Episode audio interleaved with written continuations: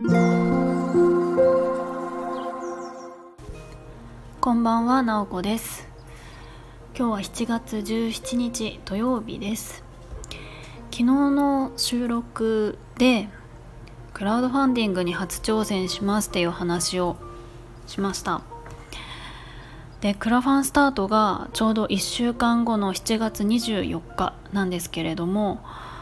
いよいよ迫ってきたなっていう感じでちょっと緊張感が増しているところです。で今日やったことをちょっとお話ししたいなと思います。でまああのー、私はえっ、ー、とまあ、仲間と一緒にクラファンに挑戦しようと思っているんですがえ私がやっているのは主にクラファンの文章を作るっていうとっても重要な役割なんですね。であのずっとずっとあの結構時間をかけて書いてきたんですがなかなかその文章を読んでもらって何がしたいのかを伝えて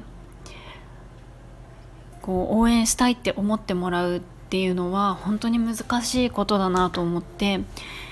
えー、それにかなり今苦戦をしています。でクラハンまであと7日っていうところで今日何をしていたかっていうとえっ、ー、とちょっとあの私の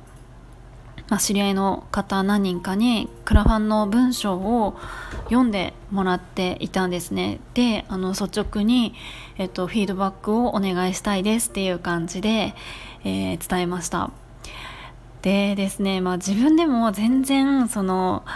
いい文章というか納得のいく文章にはなっていないんですけれどもやっぱり何度も何度も練り直していると自分ではどこが良くないのかっていうのがやっぱり分からなくなってくるので本当にあの第三者からの意見ってすごく重要だなっていうふうに、えー、改めて思いました。でですねそういう時にやっぱり何でしょうねあのストレートに何て言うか辛口フィードバックをくれるって本当にありがたいなっていうふうに思ってます。単純にあのすごいいいことだねあのいい文章だねっていうのってすごく簡単だと思うんですね。でもそうじゃなくって本当に複数の方に、えっと、文章を見てもらってるんですけれども本当に何て言うかこう鋭いところをついてくれるというか、えっとまあ、読んでて、うんとこう具体的に何がしたいのかなぜお金が必要かわからないっていうふうに言われたりとか、えっと、すごく設定額がこう金額が高いけれどもなぜそんなに必要なのかっていうところが、えっと、説明が必要だっていうふうに言われたりとか、